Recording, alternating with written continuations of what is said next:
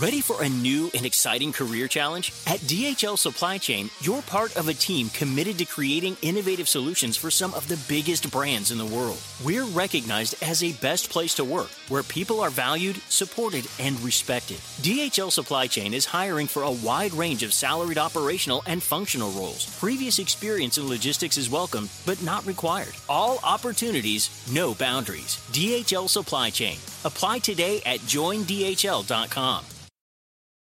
Top Thrill 2 is like no other course. Two 420 foot vertical speedways, three launches. All right, let's talk strategy. Copy that, driver. Go for maximum acceleration off the start. Measure that. You've got a short straightaway to push from 0 to 74 on the first vertical speedway. And what about the rollback? Rollback will set you up for an explosive reverse climb 420 feet in the sky so you reach 0 Gs in total weightlessness. 420 feet of straight up speed. Let's get it. Top Thrill 2, the world's tallest and fastest triple launch strata coaster. Get your tickets at cedarpoint.com. Hola, ¿qué tal? ¿Cómo les va? Me da muchísimo, muchísimo gusto saludarlos. Soy Felipe Cruz, el Philip. Oigan, sean todos ustedes bienvenidos y bienvenidas, chicas guapas también en esta noche. Ya fin de semana, Dios mío. Ah, por fin, ya, ya, ya, ya, ya digo, de lunes a viernes está uno en el batallar de todos los días y llega el viernes y dice uno, gracias a Dios, es viernes y el cuerpo ya no lo sabe, ya ni, miren, estamos tan confundidos que da lo mismo que sea lunes, martes y miércoles. Pero lo que sí tenemos a nuestro favor es que el fin de semana sabemos que vamos a descansar el sábado y el domingo y eso nos hace muy felices. Claro que hay gente que trabaja el sábado también o a veces el domingo. Fíjense que cuando yo trabajaba en la radio, descansaba el sábado, pero trabajaba el domingo. Y así me la llevé, oigan, casi 20 años, ¿eh? Fue, fue mucho tiempo, pero pues bueno, cuando uno está haciendo lo que le gusta, ni se siente, la verdad es que no.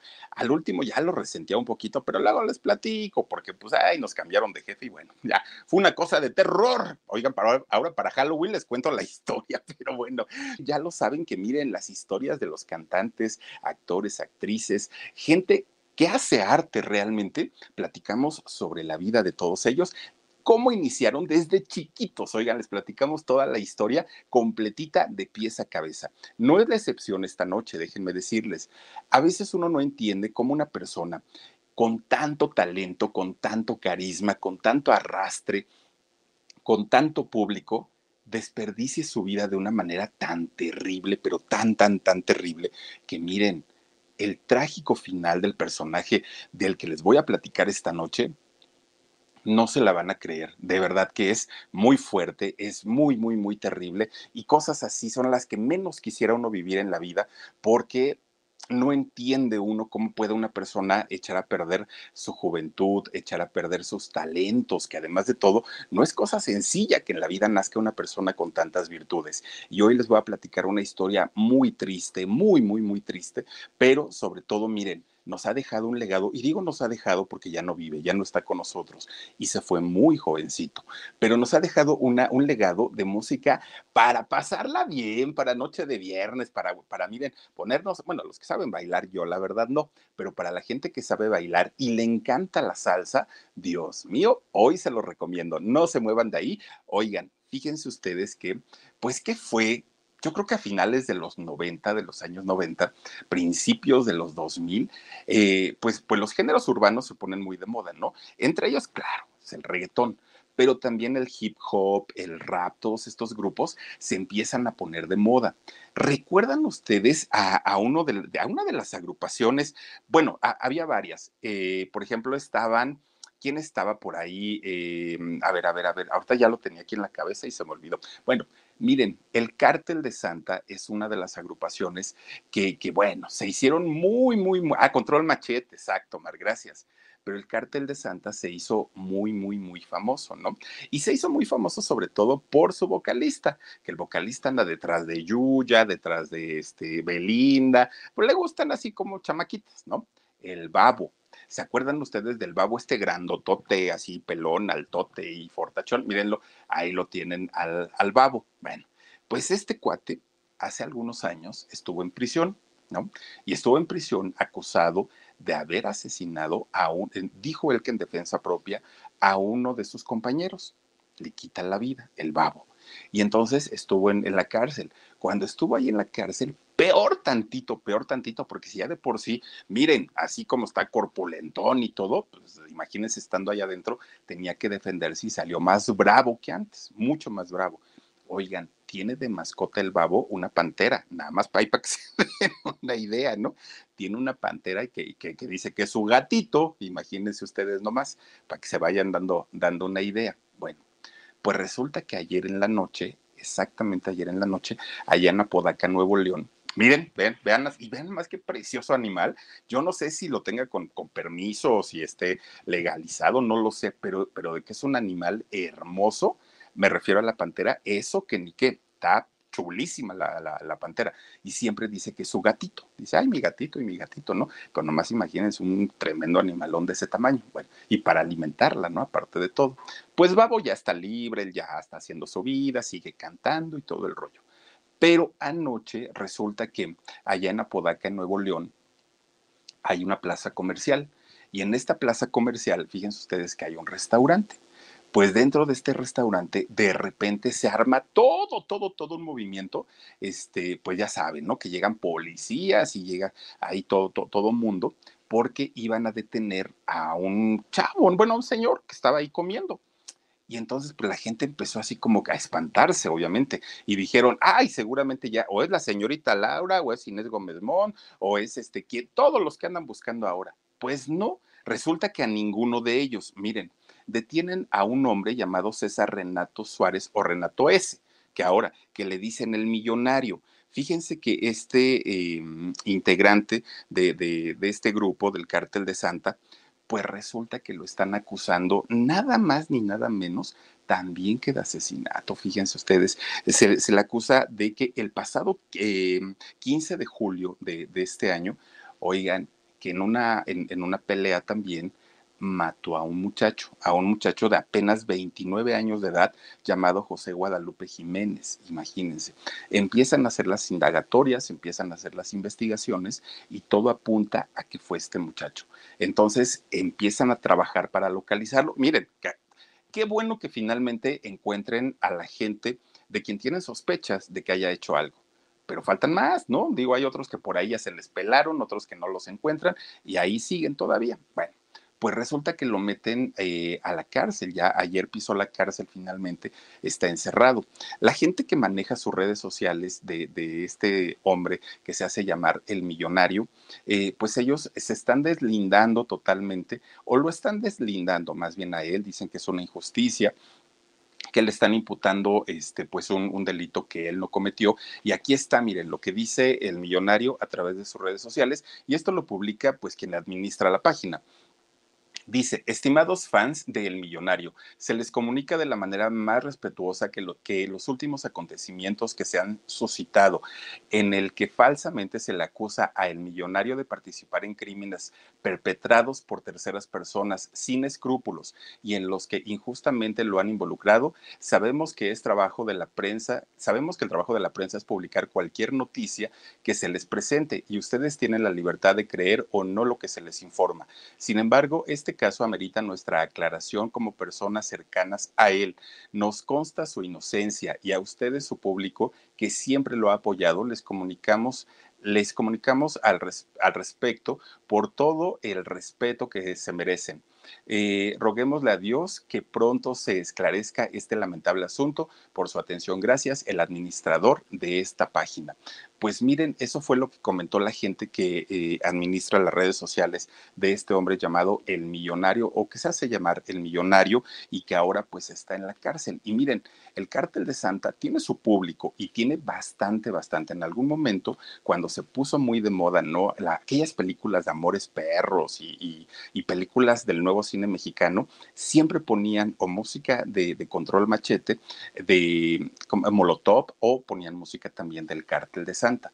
Y ahora con esta situación, pues la verdad se le va a complicar muchísimo porque no es poco de lo que lo acusan, es un homicidio. Y el primer integrante que estuvo en la cárcel, que fue Babu, pues ya utilizó el recurso de la defensa personal. Ahora vamos a ver qué es lo que dice este hombre y de qué manera se defiende, pero no la tiene fácil y definitivamente de aquí en adelante va a dar mucho, mucho, mucho de qué hablar este hombre este, integrante del cártel de Santa. Digo, pues qué triste y qué lamentable, pero pues así se van dando las cosas ahora en el mundo de la música y en el mundo del espectáculo. Pero bueno, miren, no es el único eh, personaje y que tiene que ver con la música que ha estado en la cárcel. La persona de quien vamos a platicar hoy pisó la cárcel por un largo tiempo y desafortunadamente tuvo que ver muchísimo, muchísimo con una serie de adicciones espantosas, espantosas que llegó a tener muy, muy, muy fuertes. Empezó, híjole, su vida yo creo que ajetreada desde que tenía 12 o 13 años, empieza con un ritmo y con un estilo de vida acelerado. Se comió la vida, pero miren, en cosa de, de, dos mordidas se la quiso terminar hizo batallar e hizo sufrir muchísimo a su familia por todas estas situaciones que además de todo eran innecesarias, porque con el talento que tenía, híjole, yo creo que pudo haber logrado todo lo que se hubiera propuesto. Miren, si viviera hoy tendría 63 años este personaje al día de hoy seguiría siendo joven, con 63 años, bueno, todavía le quedaba carrera, ¿no? Mucho, mucho por, por dar a la gente, ya no está con nosotros. José Antonio Ruiz Negrón. Y ustedes dirán, bueno, ¿y quién pasa a ser José, José Antonio Ruiz Negrón? What kind of fun is waiting for you at Kings Island? The holy cow, we're way too high and here comes the drop kind of fun. The make a splash all summer kind of fun. The I can't believe I ate that whole funnel cake. Let's get another kind of fun. But most importantly, at Kings Island, you'll find for the fun of it kind of fun. Don't wait to start your fun this season. Kings Island is now open weekends. Miren, es un muchacho que nace en, en, Nueva York, en el estado de Nueva York, en Estados Unidos. Este muchacho fíjense que eh, nace y viene de una familia de cantantes. Su mamá era una cantante y bailarina, su mamá eh, de nombre Hilda Ruiz. Y su papá también era un cantante conocido, por lo menos allá en Nueva York. La gente lo ubicaba, Francisco Torres Sola, el nombre del papá. Pues miren, prácticamente cuando esta eh, mujer, Hilda Ruiz, se embaraza que fue a los 14 años y su hijo eh, nace cuando ella tenía 15, el papá, que creen, don Francisco, pues se puso así como que, Dios mío, y ahora se me vino el mundo encima, yo no quería ser padre tan joven. ¿Y qué creen? Vámonos, dijo, patitas, ¿para qué te quiero? Yo me echo a correr, dijo este señor Francisco. Y se queda Hilda, pues con su bebito, con su bebecito chiquitito, allá en Nueva York, y decía, ¿y ahora qué voy a hacer? ¿Con quién voy a dejar a mi hijo si yo tengo que estar en los bailes y tengo que estar cantando y aparte ni me pagan lo suficiente? Dios mío, se le cae el mundo a la pobre mujer y además de todo con solo 15 años. Imagínense ustedes, pues muy, muy, muy jovencita. Bueno, pues resulta entonces que brincan los abuelitos. ¿no? Los abuelitos fueron los que dijeron, ay, mija, tú ni te preocupes, aquí déjanos al chamaco, Imagínense, los abuelitos eran jóvenes, pues si la hija tenía 15 años, eran jovencitos. Entonces dijo, aquí déjanos al chamaco, nosotros nos encargamos de él, nosotros lo cuidamos, lo alimentamos, tú vete a trabajar, ándale. Al fin nos hacía falta un chamaco aquí en la casa, dijeron ellos. Bueno, fíjense, finalmente eh, posteriormente la señora doña Hilda pues se consigue otras parejas y empieza, eh, pues tiene más hijos, ¿no? Ella, de hecho, Juan Félix, Víctor Pinto, Nelson, fueron los hermanos de este muchacho José Antonio. Pero fíjense lo que son las cosas, los abuelitos se hicieron cargo de, de no solamente de José Antonio, de todos los hijos, de tal manera que a José Antonio en especial lo querían adoptar. Decían, ¿sabes qué? Hilda firmando los papeles y nosotros nos hacemos cargo de, del chamaco. Hilda hasta eso se puso abusada y dijo, no, si lo quieren cuidar, pues órale. Pero, pero más allá, la verdad es que a mí no me interesa que ustedes estén como, como de, con, unos cuidados que no les corresponden. Ustedes son los abuelitos, no son los papás, dijo Hilda en aquel momento. Bueno, pues se pone a trabajar y trabajar y trabajar y trabajar Hilda. Empezó, pues evidentemente ella a buscar cosas que hacer, además del canto y del baile, que le pudieran generar un poquito de ingreso para, para mantener a su familia. Pero miren, el chamaquito José Antonio, si habiendo sido su papá cantante, don Francisco, y su mamá, habiendo sido bailarina y cantante, pues traía el ritmo en la sangre, pero además los abuelitos habían nacido en Puerto Rico, ellos eran puertorriqueños y tenían pues todo el sabor, ¿no? Y la salsa y todo lo que tenía que ver con, con la música, pues la, lo llevaba en la sangre. Entonces, desde muy chiquito, desde muy chiquito, ya traía él y miren, apenas empezaba a hablar y ya, ya, este, él ya cantaba. Pero además tenía una ventaja o una virtud, este muchacho. Tenía una sangre tan ligera y tan liviana que a todo mundo le caía bien, todo mundo le andaba agarrando la cabeza a los cachetes, cántame mi hijo, bailame mi hijo, le decían a este muchachito, a José Antonio, ¿no? Y entonces, fíjense que la mamá se da cuenta que este niño trae algo, tenía chispa, tenía una estrella, tenía algo que, que lo hacía diferente de todos sus hermanos. Y alcanza, al cantar era muy afinado este, este hombre, José Antonio. La mamá más que encantada de la vida, porque además le recordaba mucho a su papá. Decía, ay, es que así Francisco también cantaba y tenía mucho ritmo y esos ojos. Bueno, la mamá estaba fascinada, pero fascinada con, con este muchacho. Fíjense nada más. Resulta que la mamá eh, empieza pues obviamente a, a, impulsar a este muchacho para que él pudiera desarrollar este pues como talento que tenía para, para cantar. Miren, la gente, los vecinos, ubicaban perfectamente a don Francisco, al papá, lo ubicaban como el cantante de la zona, como el cantante del barrio. Cuando nace su hijito José Antonio, nunca le dijeron José Antonio, nunca, nunca. Siempre le dijeron Frankie por el papá, ¿no? Frankie, Francisco, Pancho, pero pues el niño era Frankie. Siempre le dijeron así. Y eh, la señora Hilda, como no lo pudo registrar con el apellido del, de, del novio, del papá del, del, niño, pues lo registra con el apellido de ella o el de los abuelitos, que es Ruiz. Y entonces de esta manera queda el nombre de Frankie Ruiz. Y siempre, siempre se le conoció así. Nunca, nunca se pensó en el nombre de José Antonio. De hecho, cuando le, le, llegaban a decir José Antonio, él decía, bueno, ¿y a quién le están hablando? Yo me llamo Frankie Ruiz. Y así se le empieza a conocer miren, desde chiquillo empezó a ser carismático, empezó a ser, bueno, era parte del bonachón de toda la colonia, ¿no? Pero además de todo, fíjense ustedes que él tocaba las percusiones. ¿Se acuerdan ustedes que hablábamos de Tito Puente? Bueno, pues fíjense ustedes que Tito Puente tocaba, ¿no? En esos cacerolas y en todo. Frankie Ruiz era igualito, igualito, igualito, pero aparte cantaba y cantaba muy bonito. Pues resulta, fíjense, que un día cuando cumplió ocho años, de regalo de cumpleaños, su mamá lo lleva a ver a Tito Puente justamente en concierto y le dijo, sabes que mi hijo, yo sé que te gusta la salsa, yo sé que te gustan estos ritmos caribeños. Te compré un boleto, pero de primera fila, mi hijo, vamos a estar hasta enfrente de donde va a estar cantando Tito Puente. Bueno, tenía ocho años, pues empieza el concierto de Tito Puente.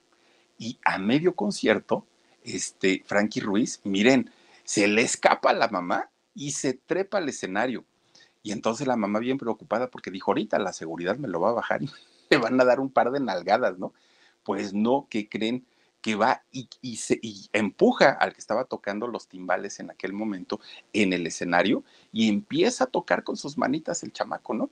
Lo, los timbales. Tito Puente, lejos de que lo quitara, lo regañara o algo así, calla a toda la orquesta. Ya ven que él cantaba y tocaba con orquesta calla a todos. Y entonces deja que, que, Frankie a sus ocho años empieza a tocar solito, pa, pa, pa, pa, pa, y empieza a cantar Tito Puente. Pues miren, la locura fue total allá en el, en, en el escenario, ¿no? En el concierto. La gente quedó muy satisfecha, la mamá le agradeció mucho a Tito Puente el detalle de no haber bajado a su hijo. Pero cuando termina el concierto, la señora Hilda agarra de la manita a, este, a Frankie y ya iban para afuera, así como que, ay Dios mío, que nadie nos vaya a ver porque nos vayan a regañar. Pues en eso que iban para afuera llega un hombre de seguridad y le dice, oiga señora, venga para acá, por favor. Dijo, ay, en la torre ya viene el regaño. Pues ni modo. Y entonces dice, es que, pásale de este lado. Le dan la vuelta y atrás del escenario ya estaba Tito Puente, ahí con, con su gente, ¿no? Y entonces ya se presenta, oiga señora, pues me dio mucho gusto que su hijo, mire, está tan chiquito y le sabe bien a, a los timbales y a la batería y a todo esto. ¿qué cree que le quiero regalar algo? ¿Me lo permite? Dijo Tito Puente y dice la señora Hilda, sí, está bien, adelante.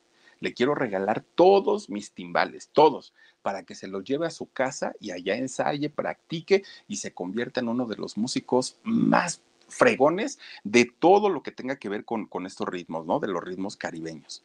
Bueno, pues miren, a partir de ahí, pues la señora dijo, si es cierto, este chamaco pues la puede despegar en grande, ¿no? Dijo doña Hilda. Bueno, pues como ya tenía ocho años, dice, dice la mamá, nada más que ahora que empiece, porque ahorita canta bien, pero cuando empiece con el cambio de voz, quién sabe cómo le vaya a quedar y a lo mejor va a cantar feo, decía la señora. Entonces empieza a preguntar y empieza a informarse. Oigan, ¿cómo puedo hacerle para que no pierda tanta eh, este, afinación al momento de, que haga el cambio de voz? y muchos médicos le recomendaron, esto yo no sé si, si sirva realmente o si solamente se la cuentearon en aquel momento a la señora, pero fue con varios médicos y le dijeron, pues hay que quitarle las amígdalas y ya con eso, mire, no se preocupe, aun cuando, cuando él este, pues cambie de voz, va a seguir siendo muy entonado, muy afinado, no va a tener mayor problema. Lo que sí sé es que fíjense que la gente que no tiene anginas o que no tiene amígdalas batallan mucho para encontrar los tonos para cantar. Alejandra Guzmán, por ejemplo, esta rockera mexicana, no tiene amígdalas y ella siempre, ella jamás va a poder cantar sin antes ¡ah! hacer esto para poder encontrar sus tonos. Eso, eso sí lo sé, pero yo no sé qué tanto afecte o qué tanto beneficie el que una persona no, no tenga las anginas. Bueno, pues doña Hilda manda que le mochen las anginas a su hijo, ¿no? Para que conservara la voz. Pero ¿qué creen? Dijo ella. Bueno, pero si, si este Frankie tiene talento, pues yo creo que sus hermanos también. ¿Sabe qué, doctor? ¿Cuánto me cobra el 3 por 1? Dijo de una vez. Móchele las anginas a todos y que todos queden igualitos. Pues ahí tienen a los otros cómicos. Ay, Dios mío, empezó a sonar esto. Este, se lo, le quitas el, el sonido, dijo, por favor. Este, fíjense ustedes que la señora empieza a este... Let go with ego. Existen dos tipos de personas en el mundo: los que prefieren un desayuno dulce con frutas, dulce de leche y un jugo de naranja, y los que prefieren un desayuno salado con chorizo, huevos rancheros y un café. Pero sin importar qué tipo de persona eres, hay algo que a todos les va a gustar. Los crujientes y esponjosos Ego Waffles. Ya sea que te guste un desayuno salado, con huevos o salsa picante encima de tus waffles, o seas más dulcero y los prefieras con mantequilla y miel. Encuéntranos en el pasillo de desayunos congelados. Lego with Ego. ¿Cómo se llama? Ay, perdónenme, se me, se me, fue el avión. No, es que empieza la señora a comprar su nieve de limón porque les dan a todos los niños cuando los operan de las anginas. Ay, tenían a los chamacos, come y come su nieve de limón, pero ella muy segura de que Frankie y sus hermanos en algún momento iban a poder despuntar en el mundo de la música. Ella estaba segurísima, no tenía la menor duda, porque se lo había dicho el rey de la salsa, Tito Puente. No era cosa sencilla, ¿eh? No era este que, se lo hubiera dicho Juan Pérez, no, era alguien muy, muy, muy importante. Pues de ahí, fíjense que doña Hilda dijo, estamos en Nueva York y aquí como que no es tan fuerte ese, ese, ese rollo de los ritmos latinos. Entonces, vámonos a Nueva Jersey. Allá sí hay como más barrio y más banda y todo, y ahí van a poder ustedes empezar a practicar estos ritmos. Se mudan, se mudan para allá.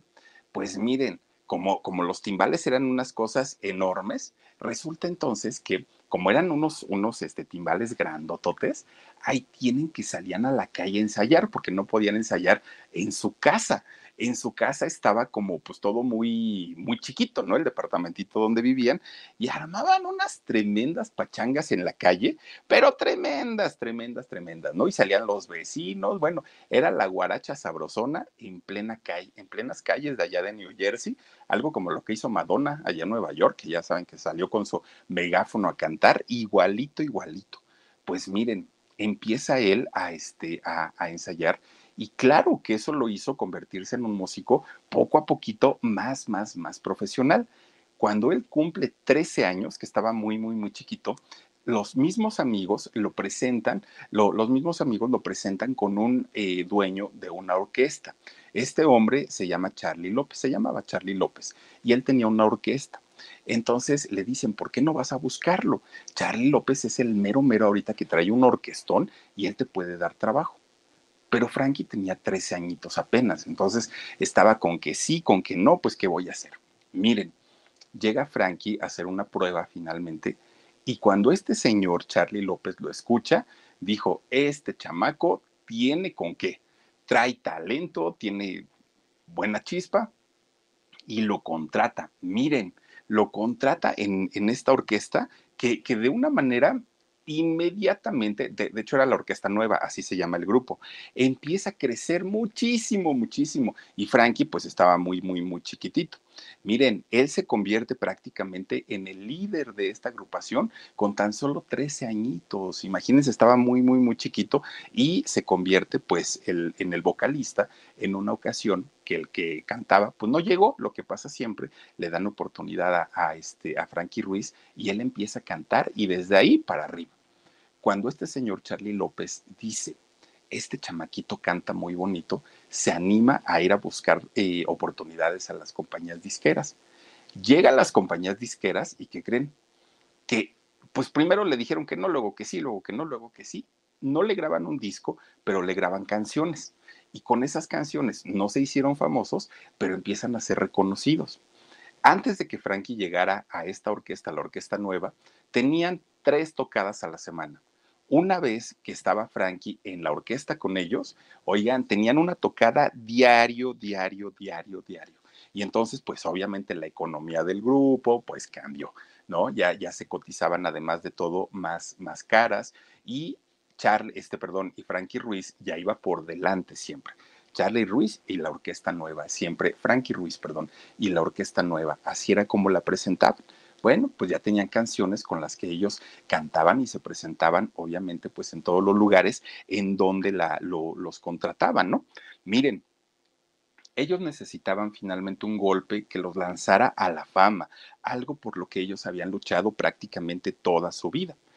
Pues miren, resulta que en estaban en ese rollo de que si nos vamos a lanzar a algo más grande o no, y la familia de Frankie le dijo, ¿sabes qué? Nosotros nos vamos a regresar a Puerto Rico. Queremos vivir allá más tranquilos, aquí en Nueva York o en Nueva Jersey, pues ya están las cosas más feas, y entonces pues resulta que no, no, este, no estamos a gusto, ya nos vamos, ¿te vas o te quedas? Le dijeron a Frankie. Y Frankie dijo, me quedo con la orquesta nueva, porque ahorita vamos a empezar apenas a trabajar en serio, en forma, y queremos pues lograr cosas buenas. la familia se fue, se regresan a Puerto Rico. Miren, resulta que Frankie ya tenía en ese momento 15 años y para entonces conoce a una muchachita, a una muchachita de nombre Aida.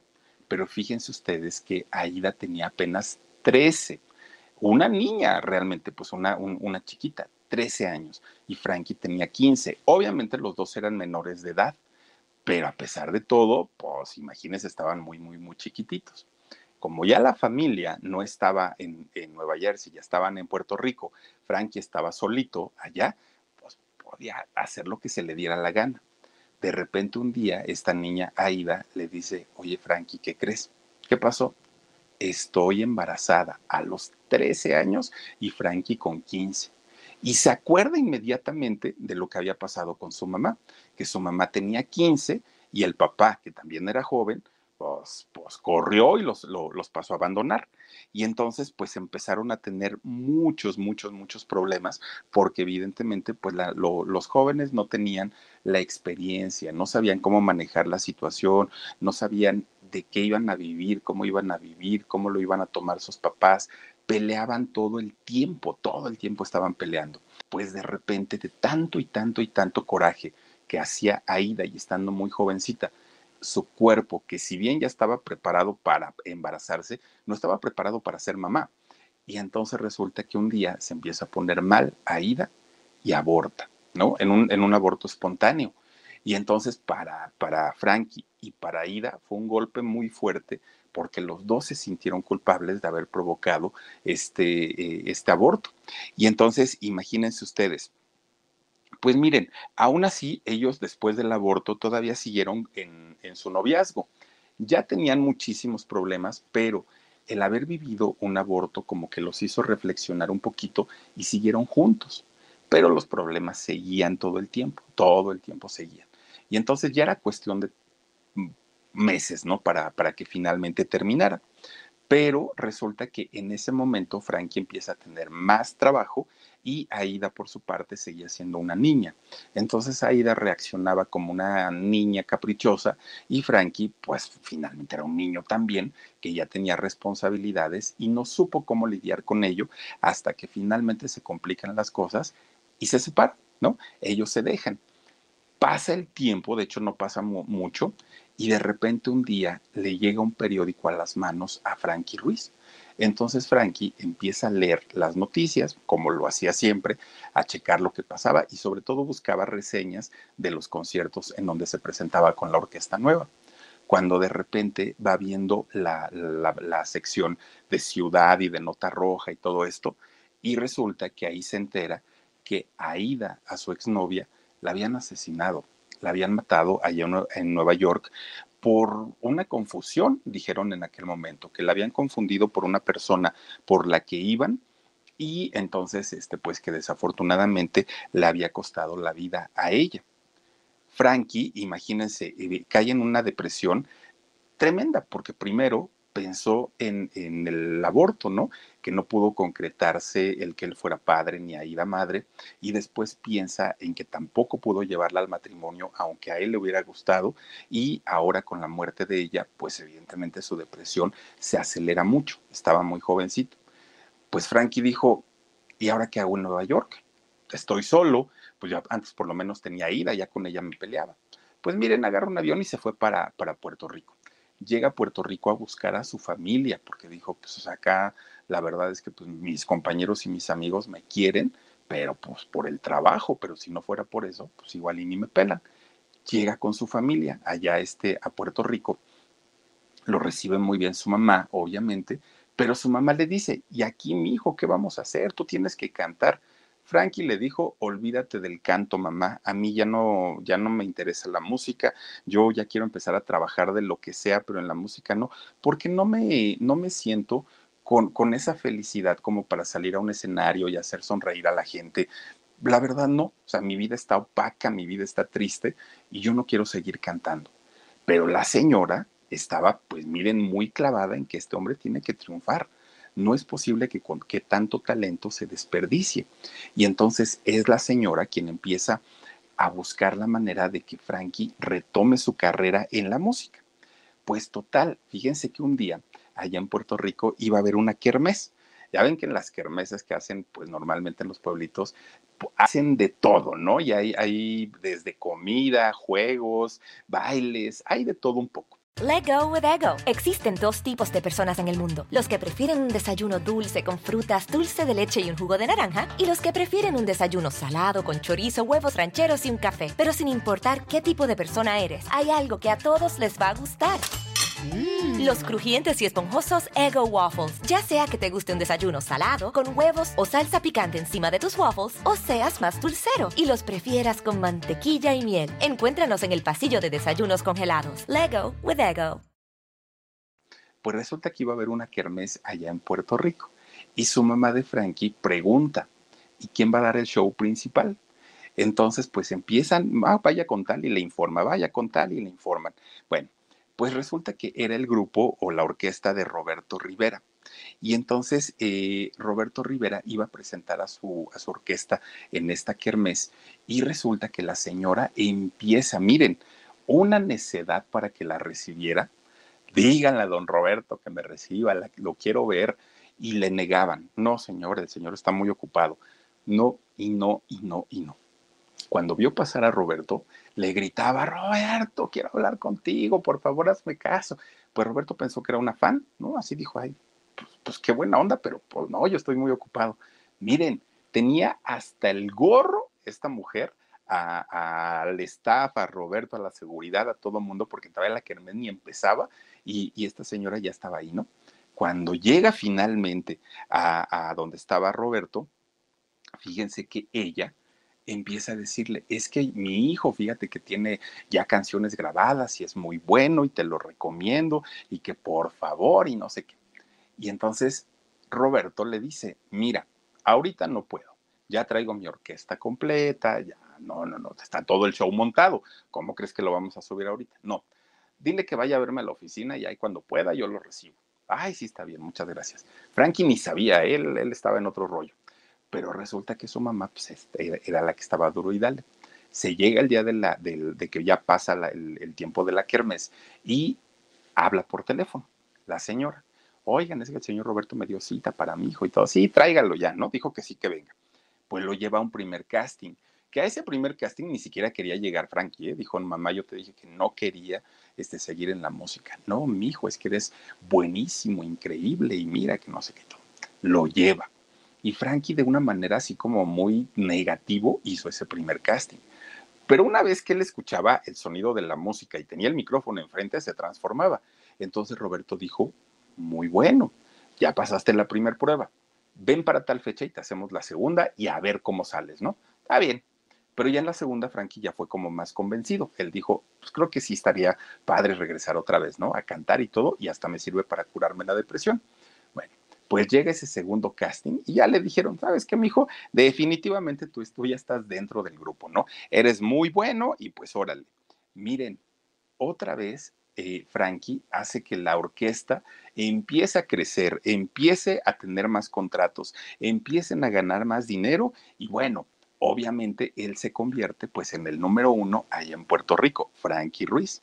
Pues tenía, era jovencito, tenía buen físico además de todo, estaba, era galanzón, estaba delgadito, eh, tenía carisma, pues tenía todo, ¿no? Y una muy buena voz para, para cantar la salsa.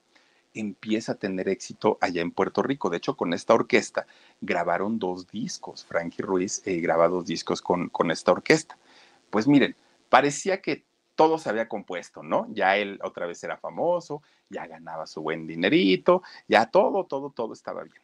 Pues miren, resulta que estando en Puerto Rico, su mamá y su hermano Víctor empiezan a organizar una fiesta, una fiesta familiar por los éxitos que tenía justamente Frankie. Y entonces un día fueron a comprar pues, pues lo que necesitaban para la fiesta, ¿no? Los gorritos, la serpentina, todo lo que se ocupa para, para las fiestas. Y entonces, fíjense que iba manejando en la carretera, este, la señora, ¿no? La, la, la mamá de ellos. Iba manejando, pero la señora siempre fue muy temerosa para conducir. Entonces siempre manejaba muy despacito. Y Víctor, el hermano, iba, iba de copiloto. Ellos iban platicando, iban muy, muy, muy a gusto, no, no, no llevaban prisa y de repente iban por una carretera muy amplia. Miren, ellos no se dan cuenta, venían dos coches echando carreritas, lo que siempre, las imprudencias. Vienen echando carreritas y uno de ellos, que ya iba muy rápido a una alta velocidad, pierde el control de su coche. Entonces, cuando pierde el control del coche, se va totalmente a estampar contra el carro, tanto del hermano como de la mamá de Frankie. Pero cuando, cuando la señora ve que el carro viene y viene totalmente descontrolado, Fíjense ustedes que la primera reacción que hace la señora, que además de todo, ella no llevaba el cinturón de seguridad puesto. Lo que hace ella en un, pues en un reflejo o, en algo que, de momento le, le nació hacer, ella se abalanza para abrazar a su hijo y que a su hijo no le pase nada. Y efectivamente, fíjense que Víctor sale con lesiones, pero finalmente logra salir de este eh, percance pero la señora es quien recibe todo el impacto del choque y entonces pues se pone muy mal, bueno, al momento se pone muy mal y le hablan a los servicios de emergencia, ya saben, ¿no? todo, todo lo que se hace. Frankie en ese momento estaba trabajando, él estaba cantando. Él sabía que su familia había ido a comprar las cosas para la fiesta, pero pues dijo, van y regresan termina de cantar y ya lo estaba esperando abajo del escenario una persona de su staff, de, de, los más cercanos. Y entonces, fíjense que cuando eh, finalmente se acerca, se acerca con él, le dice, Frankie, tienes que ir al hospital. Pasó esto y le explica lo que había ocurrido. Y entonces le dice, tu hermano está bien, ¿no? Este, pues él está fuera de peligro, pero tu mamá está muy grave. En realidad, la señora no estaba grave, la señora había muerto al momento del impacto pero no le podían decir eso tan de repente, porque pues imagínense, él venía de, muy excitado de, de, haber estado en el escenario y de pronto darle una noticia de estas, lo iban a descontrolar. Entonces nada más le dicen que tiene que ir al hospital, lo llevan al hospital. No, bueno, cuando, lo, cuando él entra, el doctor le dice, no, tu mamá murió al momento del impacto, ella no lo resistió y bueno, Frankie regresa con esa depresión que ya traía por lo de su bebé, que ya traía por lo de no haberse casado, que ya traía por lo de no haberse, este, por, por lo de la muerte de, su primer novia. Todo eso se le empieza a activar otra vez y sú, súmenle a eso la muerte de su mamá, queda muy mal, muy, muy, muy, muy, muy mal. Cae en una depresión exageradamente fuerte que miren, llegando a su casa allá a Puerto Rico, ya no quiso saber más ni siquiera de los servicios fúnebres, ¿no? Que se tenían que hacer. Él se encierra en, en su habitación. Días, días estuvo encerrado en su habitación se escuchaba que lloraba, pero no dormía, no comía, no tomaba agua. O sea, ya, ya era una situación muy preocupante, no solamente para, para eh, él mismo, para su equipo de trabajo, para su familia. Fue muy complicado pues sus abuelitos, que, finalmente fueron quienes lo criaron, empiezan a tratar de, calmarlo, de tranquilizarlo, y fueron ellos quienes logran entrar al cuarto y empezar a darle otra vez de comer y, y hacer que medio empezar a retomar otra vez su, su vida, ¿no? Poco a poquito. Bueno, pues miren, entre hijo, échale ganas y todo, por una oreja le entraba y por la otra le salía. Él no los tomaba en cuenta a, a sus familiares. Bueno, pues miren, Frankie desde que estaba chiquito, y, sobre todo que empezó a cantar en las orquestas, se echaba una cervecita y se tomaba pues, un, una copita, pero era así como muy de vez en cuando y controlaba perfectamente el alcohol. Cuando cae en la primera depresión, todavía le dijeron ten cuidado porque con esta enfermedad que es muy canija, que es la depresión, puedes caer en el alcoholismo. Y él dijo, no, no, no, no, de hecho sí me tomo uno, pero hasta ahí. Miren, a partir de esta segunda depresión, cuando fue la muerte de su mamá, Frankie ya no supo controlar el alcohol. Eran unas borracheras de todos los días, todos los días. Se salía y llegaba hasta la hora que podía, borrachísimo, borrachísimo. Lo iban a buscar la, gente de su, de su orquesta y, pues ya no llegaba, ¿no? A, los ensayos. Era, pues cambió totalmente, cambió totalmente su vida. Pero además de todo, empieza a caer en los excesos de sustancias todo lo que ustedes se puedan imaginar, todo, exacto, todo, empezó a entrarle, todo, fumado, tomado, inyectado, de todo se empezó a meter para tratar de controlar ese impulso y esa depresión que tenía tan fuerte. Pues cuando cae en este mundo de las drogas, miren, Frankie se convierte en el dolor de cabeza de sus abuelitos, de sus hermanos, porque ellos sufrían, obviamente, cuando lo veían tan mal, muy, muy, muy mal. Hablaba, ¿no? Su, su jefe en la orquesta y le decía, muchacho, ya no tomes, el que tú tomes no va a traer de regreso a tu mamá, mejor hazle un homenaje, pórtate bien, este, mira que ella te vea desde el cielo, que eres la estrella, que cantas, que todo. Nada, Frankie nada más no entendía y siempre se lo advirtió el de la orquesta, ¿no? Le decía, Frankie, yo tengo que ver y cuidar mi negocio. Si tú, Frankie, no, no te compones, yo te voy a tener que correr y eso me va a doler mucho, porque eres muy bueno, porque vendes discos, porque vendes conciertos, pero así como estamos, la verdad es que no. Miren, Let go with ego. Existen dos tipos de personas en el mundo: los que prefieren un desayuno dulce con frutas, dulce de leche y un jugo de naranja, y los que prefieren un desayuno salado con chorizo, huevos rancheros y un café. Pero sin importar qué tipo de persona eres, hay algo que a todos les va a gustar. Mm. Los crujientes y esponjosos Ego Waffles. Ya sea que te guste un desayuno salado, con huevos o salsa picante encima de tus waffles, o seas más dulcero y los prefieras con mantequilla y miel. Encuéntranos en el pasillo de desayunos congelados. Lego with Ego. Frankie cuando, cuando estaba en sus peores momentos, no una, varias veces intentó quitarse la vida, varias veces. Desafortunadamente nunca lo logró y quedaba peor aparte de todo porque quedaba más deprimido, quedaba hundido totalmente eh, este muchacho. En los pocos ratos que, que, estaba sobrio, que eran realmente muy pocos minutos al día, era cuando le caía el 20 y él decía, creo que sí le estoy haciendo un daño a mi familia, creo que sí me estoy haciendo un daño yo, ¿qué pensaría mi madre si ella estuviera aquí y me viera? Pero empezaba a tomar otra vez y ya se le olvidaba todo eso, ¿no? Y entonces de repente un día, que sí agarró valor, ahora sí que de donde pudo, y dijo, a partir de hoy mi vida va a cambiar y voy a retomar mi carrera, que es lo único que sé hacer. Solamente sé cantar en la vida, no sé hacer absolutamente nada. Pues miren, resulta que intenta hacer su regreso en la música, pero no le fue bien. Y no le fue bien porque digamos que ya no tomaba, ya no se drogaba, pero seguía siendo muy irresponsable. Entonces a la orquesta llegaba tarde a los ensayos, no iba, lo hacía mal, estaba de malas, porque aparte con, con este rollo de la abstinencia de, de, las sustancias, se ponía muy, muy, muy agresivo. Y entonces Roberto lo regañaba todo el tiempo, todo el tiempo. Hasta que ya no aguantó Roberto y lo corre de la, de la agrupación, lo corre de la orquesta. Otro trancazo peor para este muchacho, dijo, y ahora sin trabajo. Y Roberto se sentía muy mal porque decía, Frankie, yo te quise ayudar, yo quise de verdad que, que, que esto no pasara, pero pues tú no me ayudaste. Eh, está bien, Roberto, no te preocupes, ¿no? Ya tenía todo, inestabilidad emocional, personal, laboral, de todo.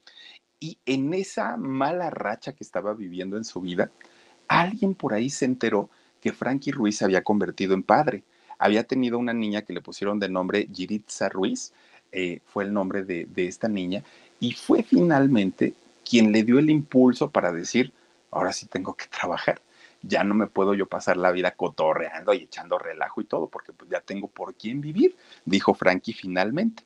Pues bueno, ahora sí, ya sin orquesta ni nada, dijo, pues tendré que buscar la manera ahora de ser solista, ¿no? Pues vamos a ver cómo, cómo es que este, empieza a funcionar esto. Y como tenía tanta fama de ser muy bueno, lo empiezan a contactar. No le fue tan difícil. Pero miren, lo empiezan a contactar diferentes bandas, eh, agrupaciones que lo querían como vocalista. Pero cuando conocían la historia que había vivido de, drogas y todo, le leían la cartilla y él se enojaba y se iba. Finalmente, eh, Tommy Olivencia fue el, el, dueño de otra orquesta que invita a tocar a, este, a Frankie Ruiz.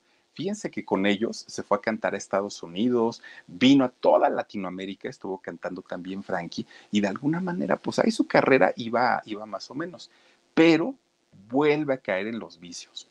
Empieza a meterse todo, todo, todo. Y súmenle a eso que era muy mujeriego también. Se convierte en una persona más irresponsable y fíjense que, que desafortunadamente para él las cosas iban de mal en peor. Bueno, pues total, así de porochito y todo, se lo llevan un día a Miami, porque pues en el trabajo era muy bueno, la vida personal era un desorden, pero la voz, su, simpatía, el baile, cómo animaba a la gente, eso era otro, otro tema. Les dan un contrato para ir a cantar a un lugar allá a Miami. Pues dice Frankie, pues vámonos, ¿no? Para, para Estados Unidos. Las relaciones públicas que, que, que, manejaba este lugar era una muchacha guapetona de nombre eh, Judith Ruiz Fíjense ustedes que Judith contrata a, toda la orquesta y ya les explica de qué trataba el show, este, de a qué hora, qué se iban a presentar en este lugar y todo el rollo. Cuando toda la, orquesta, con toda la orquesta llegan y la conocen, miren, le empezaron a echar piropos y que estás muy guapa y que no sé qué, pero siempre Judith muy seriecita. Ella dijo, no, no, no, no, yo aquí estoy trabajando, no vengo a noviar ni vengo a conseguir marido. Y entonces a todos les dio el frentazo, ¿no? Así, no, no, no, no, no, a mí no me andan haciendo sus piropos porque esas cosas a mí no me gustan. Y entonces Frankie, pues veía que ella rechazaba a todos. Y entonces el, el, primer día que tenían su actuación, dijo Frankie, estos le echaron piropos. Yo no les voy a echar piropos, yo le voy a cantar una canción y se sube y desde el escenario le empieza a coquetear a esta mujer, a Judith, que fíjense que, que, de entrada le dijo que no, ¿eh? Judith le dijo, no, no, no, no, muchas gracias, serás muy famoso y muy cantante, pero no. A final de cuentas, era tanta la insistencia de Frankie que la hace su novia y dijo, ahora sí no me va a pasar lo de la otra, ¿no? Lo, lo de Aida, ahora sí me voy a casar contigo. Y esta muchacha, Judith, le dice que sí, se convirtió en su única esposa. Fíjense, 19 años estuvieron viviendo y conviviendo juntos. Desafortunadamente para Judith le tocó, híjole, la peor etapa en adicciones de, este muchacho. Tuvieron dos hijos, Cristina y Frankie Jr. Eh, son, son los hijos que, tuvieron estos, estos muchachos. Bueno, pues miren, después, aparte de, la, de los vicios, resulta que Judith, como era relaciones públicas y tenía ella que tener contacto con todo mundo, con todo mundo para contrataciones, eso ya no le gustaba a Frankie, porque decía, si a mí me hiciste caso, ¿a cuántos no le habrás dicho que ya saben, no? ¿A cuántos no le habrás dicho que sí? Que? Le empieza a celar y a celar y a celar, y Judy le decía, déjame trabajar, Frankie, yo quiero trabajar, necesito trabajar. y el otro se le ponía bien pesado, pero bien, bien, bien pesado. Y más cuando estaba alcoholizado o drogado, era peor todavía. Bueno, pues miren, la mujer siempre lo cuidó, siempre. Y siempre le pidió por sus hijos que se atendiera en una clínica especializada en adicciones. De hecho, Frankie estuvo internado varias veces y en varias clínicas, pero miren, recibía un tratamiento de tres, cuatro, cinco meses y cuando salía, máximo, máximo tres semanas y otra vez, ¿no? Empezaba a drogarse y empezaba en el alcohol y bueno, decía, ya no, ¿para qué regreso? Batallo mucho estando allá y cuando salgo no puedo, no puedo, es más fuerte que yo. Y empieza a batallar muchísimo, muchísimo con el tema de las, eh, de, las adicciones. Fíjense ustedes que poco a poco, eh, durante las giras, que no lo hacía al principio, mientras él estaba cantando, también ya empezaba a drogarse en los escenarios y eso era lo que ya no le gustaba a la gente, porque una cosa era que lo hiciera pues en su vida personal y privada y otra muy distinta era que lo hiciera en los escenarios. Además, llegaba el momento en el que los dealers o estos vendedores de, sustancias ya ni siquiera lo buscaban en lugares privados. Llegaban a su casa con las mochilotas y órale, Frankie, pues ahí está, ¿no? El surtido rico. Y, la, la, esposa Judith, pues claro que muy preocupada, los corría a escobazos. Eran pleitos exagerados porque ya las adicciones de Frankie estaban muy, muy, pero muy, muy, muy este, fuertes. Él decía que siempre cuidó el que sus hijos no lo vieran en esta situación.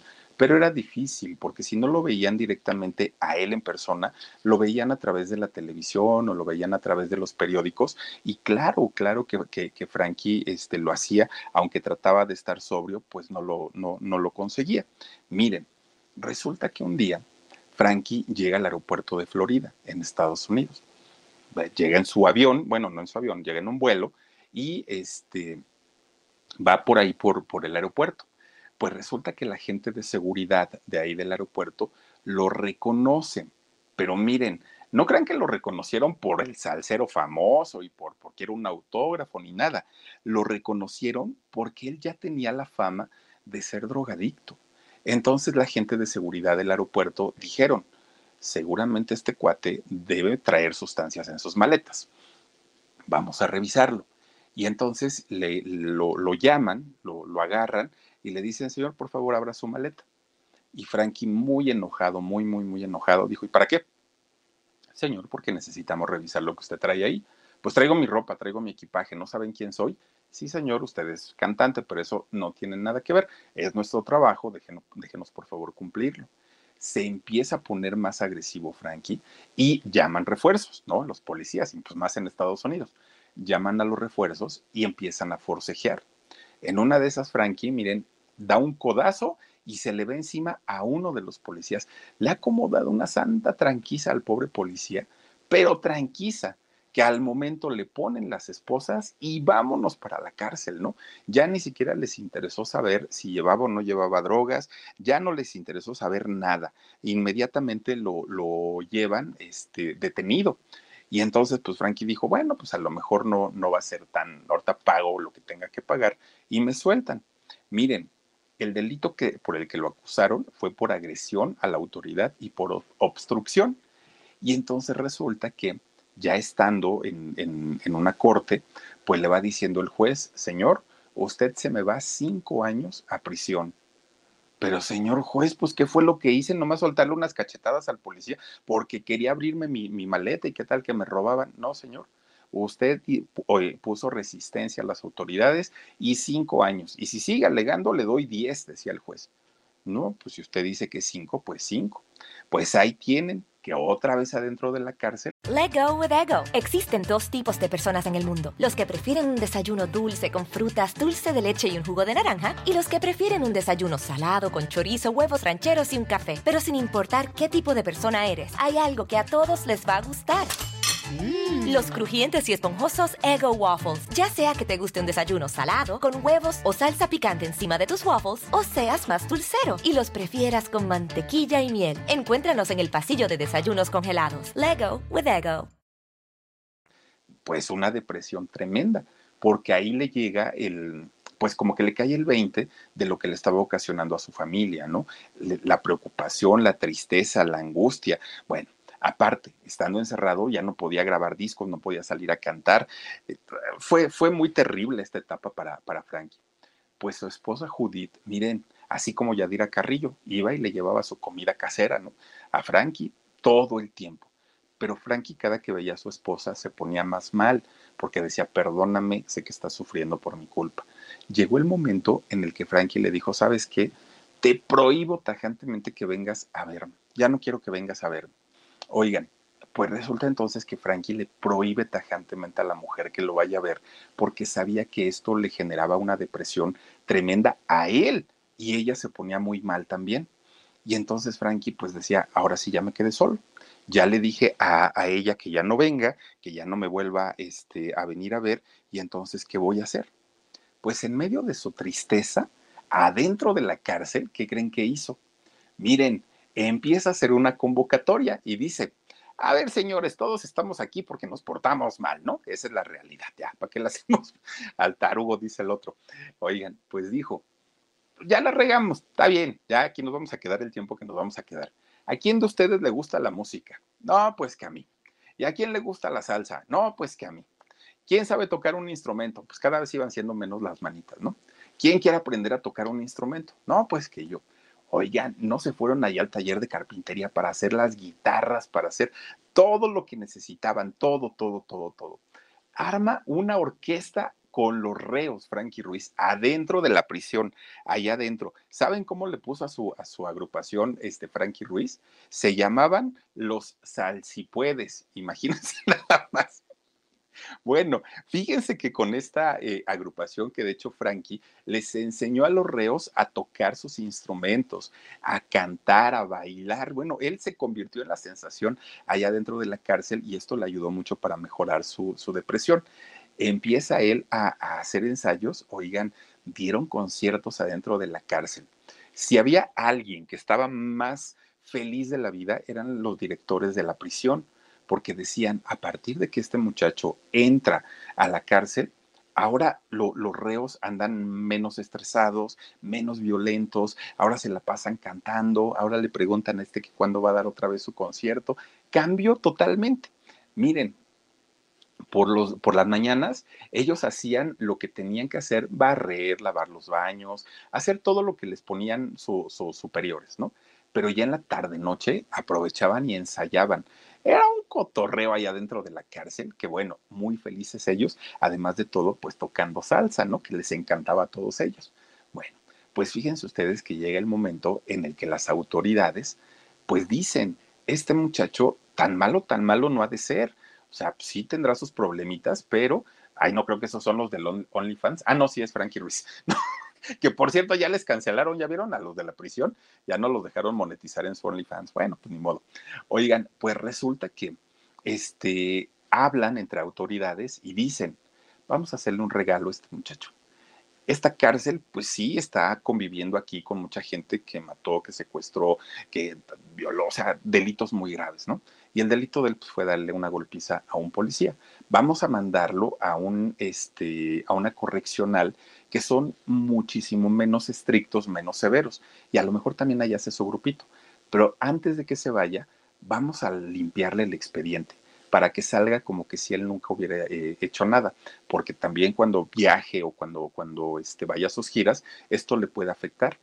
Y lo hacen así, mandan a Frankie a, una correccional, pero con su expediente limpiecito, limpiecito. Ya no tenía, pues ahora sí que nada. Miren, cuando logra salir finalmente y retomar su vida, pues él dijo, ahora sí, quiero vivir mi vida de una manera diferente. Graba un disco, su primer disco, con canciones que escribió en la cárcel, ¿eh? déjenme les digo. Viene, de hecho, un, disco y una canción que se llama Mi Libertad, que se convierte en uno de, de los éxitos más importantes de Frankie Ruiz cuando él sale, su familia, sus amigos y todo el mundo pensaron que ese iba a ser como, pues como, como el final de todas sus tragedias y como el final de, de, todas sus adicciones, porque dijeron seguramente con esto, Frankie ya aprendió. Eso fue lo que pensaron todos. Miren, sí, empieza a cantar, retoma, de hecho regresa a la cárcel a dar conciertos, a visitar a sus amigos, ahí los músicos y todo. Pero resulta que dicen por ahí, mi señora madre, que qué razón tienen, ¿no? Las malas asociaciones echan a perder a los jóvenes. Bueno, pues el Frankie se empieza a juntar otra vez, pues con malas amistades que lo empiezan a orillar nuevamente a las drogas y al alcohol y pues a las mujeres ya de paso, ¿no? Y entonces, pues no le duró mucho el gusto a, Frankie. Una vez que sale de la cárcel, empieza nuevamente con los problemas en su casa, con su esposa, con sus hijos, con, con la gente de su disquera. Ya otra vez empieza a ponerse muy, muy, muy mal. Pues miren, llega el año 1995 y Frankie Ruiz se empieza a poner mal se empezaba a sentir mal y, y, me duele el estómago y tengo náuseas y no sé qué y no sé cuánto. Pues miren, resulta que cuando le hacen sus estudios, pues sí, efectivamente la vida le tenía que cobrar la factura en algún momento, nada es para siempre. Y entonces resulta que le dicen, señor, usted tiene una cirrosis hepática por alcoholismo, pero de aquellas que, mire, yo no sé ni cómo está caminando, le dijo el doctor, está usted muy, muy, muy mal. A partir de ahora, señor Frankie, tiene usted prohibido tomar alcohol, probar cualquier tipo de sustancia, tiene que dormir sus ocho horas, no puede desvelarse, no puede fumar, no puede llevar una, o sea, ya sabe, una dieta rigurosa y estricta. Frankie ve la, la, hoja y dijo, ay, sí, muchas gracias, ¿no? Este, está muy bien. Se va para su casa y hagan de cuenta que le dijeron lo contrario. Hagan de cuenta que le dijeron, señor, usted váyase de fiesta y entre, le chúpele y, y inyecte, se ponga, se quite, se haga de todo no hizo ni tantito caso de las indicaciones de, los doctores. Obviamente empieza a acelerarse el problema de la, de, la cirrosis, empieza a complicarse más y finalmente, fíjense que un 9 de agosto del año 98, de 1998, apenas con 40 años, oigan, muy jovencito, muy, muy, muy joven, Frankie Ruiz desafortunadamente pierde la vida, pierde la batalla contra esta cirrosis hepática y muere. Oigan, imagínense ustedes un, personaje que además de todo le costó mucho trabajo, ¿no? Llegar a, ocupar los primeros lugares en la música de, la salsa, ser uno de los grandes exponentes en este género, finalmente a sus solo 40 años había perdido la vida. Pero el doctor se lo había dicho, ya estaba, estaba sobre aviso y finalmente nunca hizo caso, nunca. Y miren que la vida se lo cobró de una manera tremenda, tremenda. Grabó en toda su carrera, Frankie Ruiz, 15 discos. De ellos, fíjense que 8 fueron como solistas y 7 fueron con diferentes agrupaciones en las que él participó. Tiene por ahí también un, disco en concierto, un disco en vivo, y la verdad está muy, muy, muy bueno. Canta pues como, como la mayoría de los salseros, con, este, con esta tesitura y con este tono de voz muy específica para la salsa, pero finalmente pues fue muy desafortunada la vida que tuvo desde muy chiquito, o sea, desde el momento prácticamente que su papá lo abandonó, que fue al nacer desde ahí se amoló toda la, vida, toda la historia de este cantante que miren, deja un hueco y deja un vacío muy grande en el mundo de la salsa, pero también deja grandes éxitos en este mismo género. Y pues vean, nada más, así como hay cantantes que se han tratado de mantener al margen en cuanto a vicios y en cuanto a excesos, hay quienes le dieron vuelo, pero de verdad muy, muy, muy bonito y sabroso. Y todavía cuando el médico le dijo, no lo hagas, Ah, y él se fue todavía y dijo, pues si me queda poquito, lo quiero gozar y lo quiero disfrutar. Es decisión de cada uno, pero caramba, la familia cómo le sufre, ¿no? Pero bueno, pues ahí está la historia de este salsero eh, neoyorquino, pero finalmente pues tiene, eh, viene de familia puertorriqueña, fíjense, trae el Caribe en la sangre. Les deseo que tengan un extraordinario fin de semana, que lo disfruten mucho, que se cuiden mucho y si les es posible que me acompañen el próximo domingo a través del canal del alarido. Soy Felipe Cruz el Philip, a descansar rico, sueñen bonito y nos vemos hasta el domingo. Cuídense mucho. Besos. Adiós. NetCredit is here to say yes because you're more than a credit score. Apply in minutes and get a decision as soon as the same day. Loans offered by NetCredit or lending partner banks and serviced by NetCredit. Application subject to review and approval. Learn more at netcredit.com/partners. NetCredit. Credit to the people. If a friend asks how you're doing and you say, "I'm okay," when the truth is, "I don't want my problems to burden anyone," or you say, "Hang it in there," because if I ask for help They'll just think I'm weak. Then this is your sign to call, Text or chat 988 for free, confidential support. Anytime. You don't have to hide how you feel.